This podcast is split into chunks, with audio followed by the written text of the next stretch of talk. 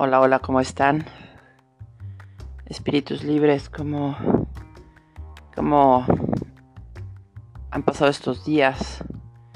Yo de repente pues, procuro hacer estos podcasts cada dos, máximo cuatro días, a veces me extiendo a cinco, pero no me olvido de ustedes, ahí sigo y agradezco muchísimo que, que sigan presentes, los que siguen conectando aquí en pues en estos espacios fuera de tiempo que todos nos tomamos, ¿no? Donde eh, entramos en contacto con, con, lo que somos internamente, con, con, nuestra naturaleza, con nuestra realidad, para recordarnos un poquito por qué y para qué estamos aquí y, sobre todo qué es lo que más disfrutamos en esta vida a hacer y, y, cómo encontrar el gozo en la misma, ¿no? Cómo cómo dejar ya de flagelarnos un poquito y, finalmente, como decíamos, si, si llegamos a buscar una disciplina, un sacrificio que sea gozoso, porque finalmente es en, en pos o en búsqueda o en la realización de, de nuestros sueños, ¿no? de lo que realmente buscamos bajar a tierra y hacerlo realidad para tener una experiencia directa de, de, de lo que es realmente tener una vida con, con pues llena de, de cosas que, que nos hagan sentir en paz y felices. Eh, y como pues mucha gente a veces habla de objetos y sujetos, pues vamos a integrarlo todo a, a una emoción que nos vincula con las personas y con las cosas que nos genera felicidad, que nos genera gozo, que nos genera... Eh, cuando estamos con gozo automáticamente entra como una paz mental, ¿no? Em, y ¿por qué? Porque pues nos gusta estar ahí, estamos disfrutando y eso nos genera endorfinas, nos genera tranquilidad, nos genera alegría, nos genera también pasión, nos genera, bueno, una serie de cosas que regularmente nos llevan a un movimiento que, que va a ser... Eh, eh, quisiera ir más allá de la palabra positivo, pero que va a ser... que va a nutrir nuestro espíritu, ¿no? Y hoy quisiera hablarles precisamente de, pues de esos gozos de la vida, de lo que es el lujo y la espiritualidad cómo lo hemos entendido y cómo lo hemos muchas veces malinterpretado y cómo las culturas, la sociedad nos han hecho siempre sentir mal por, por, querer el lujo, por buscar esa abundancia, por... Eh, y, y, vamos a entender, yo por lo menos les comparto aquí mi experiencia y lo que he ido entendiendo después de muchos años, ¿no? Que, que bueno, así es la vida, a veces eh, nos va poniendo las cosas en su tiempo, pero lo más importante es podernos eh, vincular con, con, con, las experiencias de una manera directa, ¿no? Entonces, los que ya han tenido la experiencia de lujo, los que han renunciado a ella, los que la buscan, los que todos estamos en, en distintos caminos, pero si quisiera hoy que viéramos etimológicamente, o sea, la raíz de la palabra lujo. Eh, y viene de un de latín que es luxus con X, que significa vida extravagante, opulencia. También nos habla de salir del orden, ¿no? Salida del orden, un exceso o algo que está dislocado, ¿no? Así como cuando se zafa un hueso. Y luxus es una, un, pues así, lo, es como lo escriben, que es una sustantivación del, adjetivo luxus, que significa luxus a um con um, dislocado, sacado del lugar o de una situación normal. Eh, y de ahí viene la palabra luxación, ¿no? Luxar, cuando, cuando los huesos. Pero fíjense, esto nos lleva también a, a la palabra lujuria, ¿no? Y esta palabra viene del latín luxuria con X, que es abundancia y extravagancia. Y, viene pues también de lo mismo que es luxus, dislocado. Y, hay otro verbo que deriva de este que es luctari, que significa luchar. Entonces, eh, eh, hay personas que al describir esta etimología nos, nos hacen que imaginemos como una lucha grecorromana eh, y en ese combate pues los, uno de los luchadores puede salir con un brazo dislocado, se le zafa el brazo y en ese entonces la, pensaba eh, algunas de las personas sobre todo cuando empezamos un poquito a tener más prejuicios que, que era como como lujuria, que era un exceso, ¿no? Cuando ya peleabas de más, cuando salías lastimado y que pues, actualmente en la vida nos sigue pasando. Y hay que ver cómo también en muchas épocas y en muchas culturas los huesos dislocados llegaron a ser también parte de la decoración de muchas tribus eh, y afroamericanas, indoeuropeas, mexicanas, etnias que, que guardan los huesos como joyas, ¿no? Eh, los, por ejemplo, es, fueron, recordaban como cicatrices que se acababan convirtiendo como, inclusive mucha gente se los, cuando empezaron hacer eh, ya un poquito más comerciales los tatuajes, pues mucha gente también se los tatúa. Y, y creo que para cada quien tiene un significado especial y diferente todo esto, ¿no? Entonces, lo más interesante aquí es, saber que, que todos estos procesos también son joyas y que por eso dentro del de lujo o la lujuria o todo eso pues se maneja mucho el amor a, precisamente aquello que tiene un valor que excede eh, los valores normales de, las, de las cosas en nuestra vida, ¿no? Por eso esta palabra pues este sufrió una bifurcación en dos semánticas una de lujo que es la de la abundancia, que está siempre relacionada con todo lo que no necesitamos. Eh, yo conozco una persona que dice, bueno, donde hay abundancia hay desperdicio. Y a veces pasa que cuando hay demasiado, eh, se desperdicia infinidad de cosas, ¿no? Inclusive en la India hay unas castas que, que la gente que tiene muchísimo dinero saca la comida entera a la calle y, por la cuestión de que son así como los intocables, porque son millonarios, hay gente en extrema pobreza que no le permiten que, aunque hayan sacado casi un pastel entero que no se comieron, que, se lo coma nadie más, ¿no? Y, y a veces caemos en cosas tan ridículas por una falta de comprensión y de entendimiento de, de lo que es realmente el placer y el gozo que finalmente entre más lo compartiéramos, pues todos estaríamos yo creo que más plenos. Y hay, hay otra que después empezó a vincular muchísimo con, con los vicios, ¿no? Que era una abundancia pues también así como de, de apetitos carnales, de apetitos eh, que no, no podían dejar siempre de, existir y, y que jamás podían terminar de ser satisfactorios y, y por lo mismo dicen, entre más tienes, más quieres y nunca estás satisfecho. Pero pues también es una ley de vida, ¿no? Yo, yo lo que quiero hoy es como que dejemos de ver esto como algo prohibido, terrible, porque inclusive en, en, inglés luxury, ¿no?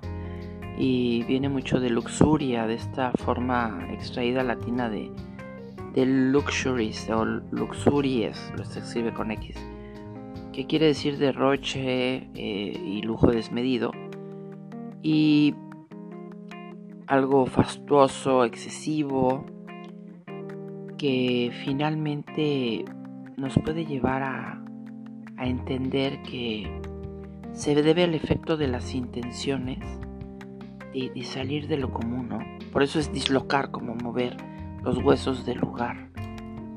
Y es como girar, eh, doblar, que en muchas de las lenguas indoeuropeas se pone como el ejemplo de, inclusive en, unas formas célticas, tiene vinculación con inclusive duelos fúnebres, ¿no? hay tantas formas de verlo, pero realmente la lujuria o la luxuria, si nos vamos a los orígenes, nunca se refirió a los excesos de apetitos sexuales tal como ahora nos lo pintan, ¿no? Más que nada estaba vinculada al derroche, a la ostentación desmedida, que normalmente fue como muy mal vista por los romanos y que más bien tenían leyes como para quitarle gran parte de sus cosas o esa libertad legal a la gente que tenía haciendas o que derrochaba, ¿no? Eh, y por eso de ahí venía una calificación, pues, pues ya muy jurídica, que, decían prodigus, que, que, era como el hijo pródigo, ¿no? ¿Se acuerdan? pero se le podía poner un tutor o vigilante legal para que no dañara a los suyos con sus excesos. Y entonces, eh, pues desde ahí se ha vinculado siempre que muchos vicios o, o los excesos pues acaban afectando también a otras personas y de ahí lo vinculamos a todos los desenfrenos, ¿no?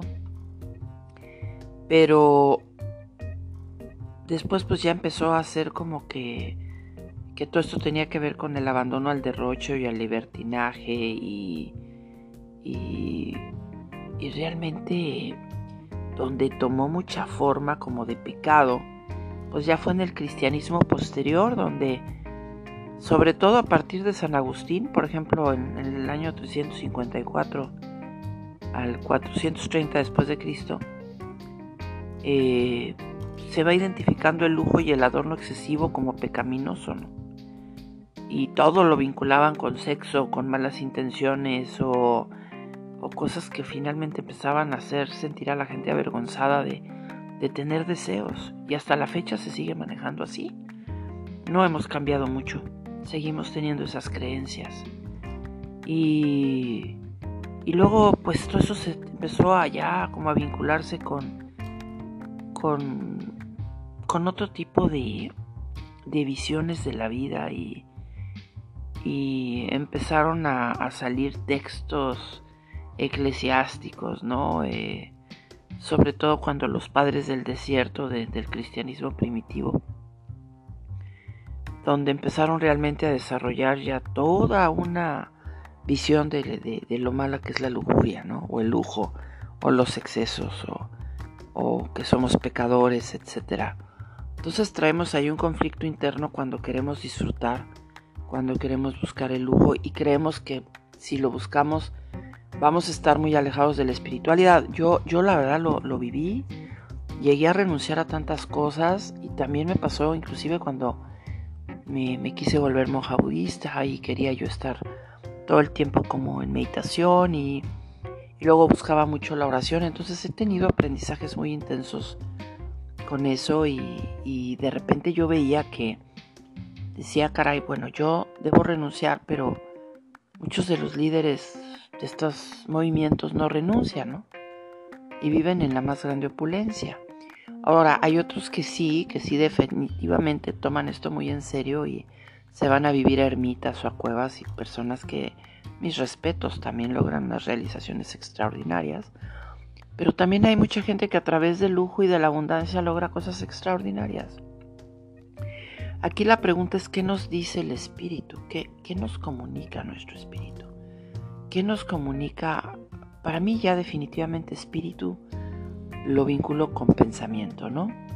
Aparte que es aliento de vida, aparte de que es algo que, que no podemos como, como, como, como agarrar con las manos, poderlo físicamente ver o sentir eh, a menos de que veamos ese aliento que de repente mucha gente ve, que ve, que ve fantasmas o que ve otro tipo de, cosas y tiene otro tipo de experiencias, que yo considero que también son bastante naturales, como ya lo hablé en otro podcast, y que vamos a ir hablando de ellas, pero, pero para poder entrar a, a la aceptación de la diversidad y, y también poder integrar el lujo con la espiritualidad. Yo, eh, pues mi intención en este momento es que abramos la mente, ¿no? Que abramos la mente para poder comenzar a integrar, a integrarlo todo. Porque realmente solo tenemos esta vida, independientemente de que haya otras que regresemos o no, que vayamos a donde cada uno crea que vamos a ir, porque al final, como ya lo he comentado, eh, para mí la muerte es algo totalmente personal y la experiencia va a ser individual. Y lo único que sí me he vuelto yo muy consciente en ese sentido y debido a que ya llevo dos muertes clínicas, es que sí quiero que la próxima, o sea, o la que ya llegue a ser definitiva, eh, irme con gozo. Por eso yo soy muy, marco mucho eso, ¿no? En, en, en todos estos podcasts, o sea, cómo integrar la espiritualidad al gozo, cómo poder tener una vida de lujo en el sentido de tener una libertad, eh, no solamente espiritual, de pensamientos, sino una libertad financiera, una libertad eh, emocional, una libertad en todos los sentidos, ¿no? Que nos permita eh, elegir con, con, desde el corazón, ¿no? Con la pasión de ser y de vivir, aunque a veces nos toque sufrir, pero con gozo, ¿no? ese gozo del sufrimiento del gimnasio que nos duele horrible el cuerpo, pero, pero que vale la pena porque nos sentimos mejor, o el, o el gozo de trabajar como locos y así lo queremos, pero eh, trae los bienes a nuestra vida que nos permiten disfrutar eh, de la comida que nos gusta, de ayudar a las personas que amamos, de, comprar las cosas que nos gustan, porque al hacer eso, Generamos fuentes de trabajo también para otras personas. Es una cadena de abundancia. En vez de vivir en la cadena de limitación. En donde queremos que todo el mundo sea igual, viva igual. Eh, yo creo que hay grados en todo, ¿no? Hay grados en el aprendizaje, hay grados en, en el consumo, hay grados en la alegría, en la belleza. Pero conforme nos vamos enamorando más de la vida, pues esos grados van en aumento y dependen de nosotros. Cuando llegamos a tomar ya el, como, el, como el control de las riendas de nuestra mente y de nuestras emociones y de nuestra, pues de nuestra vida en general, empezamos a elegir con responsabilidad, ¿verdad? Porque al final, pues nosotros somos, tenemos que tener la habilidad para responder lo, lo que sea que vayamos a responder, a, elegir, que decir, ok, yo, yo así lo quiero independientemente que siempre esté ahí el, eh, la posibilidad de elegir entre dos caminos o entre tres o entre 50, ¿verdad? Porque muchas veces hay tanto a veces que, que ya vemos como cuando vamos al supermercado o al, o al mercado o a una tienda, pues hay muchos productos. Pero cuando algo nos llama, cuando tenemos la necesidad de explorar, porque todos somos exploradores, cuando tenemos la necesidad de experimentar, pues es la mejor forma de conocernos, de empezar a entender cómo opera la mente, cómo opera las emociones en nosotros, cómo estamos llamados a, a qué, a vivir cómo, desde dónde, o sea, desde nuestro corazón o, o desde lo que nos es impuesto allá afuera. Eh, hay que volvernos a enamorar de la vida, hay que ver. Si queremos crear una moda distinta porque queremos, nos nace vivir desde una forma auténtica y única, que al final es la única de las maneras para, yo sí creo, para encontrar el gozo en nuestra vida, porque nuestra huella digital es única, la forma en que cada uno nos expresamos también. El día que nos quitemos todas estas ideas de lo que debe ser y y cómo tienen que ser las personas, comportarse, vestirse, vivir, amar, pues creo que vamos a, a ir disfrutando más la diversidad, ¿no? Y sí, cuando algo no nos gusta, porque pues finalmente nos roba ese gozo, ¿verdad? A veces hay personas que nos roban ese gozo, hay lugares, hay situaciones, eh, hay alimentos, hay cosas que, que, a muchos les pueden dar alegría y gozo, pero a otros los pueden poner a sufrir. Entonces, aquí volvemos a, a esa frase maravillosa del templo de Delfos de conócete a ti mismo.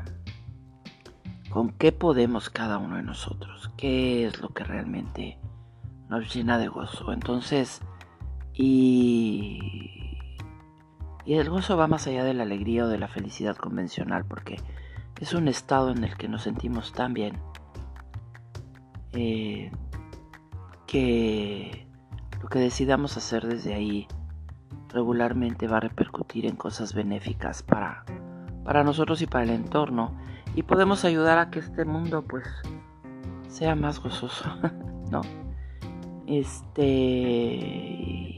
y habrá gente que sufrir también le agrade o el dolor, no, no lo sé, o sea, ¿por qué vamos a imponer una sola forma de pensar, no? Yo aquí les comparto mi percepción de vida solamente, les comparto mi experiencia, mi aprendizaje, pero cada quien decida, cada quien asuma su responsabilidad, cada quien investigue. Y si lo que aquí les digo no les funciona, pues vaya, deséchenlo. Si algo les hace clic por ahí, no me daría más gusto que verlos eh, encontrar plenitud en sus vidas, ¿no?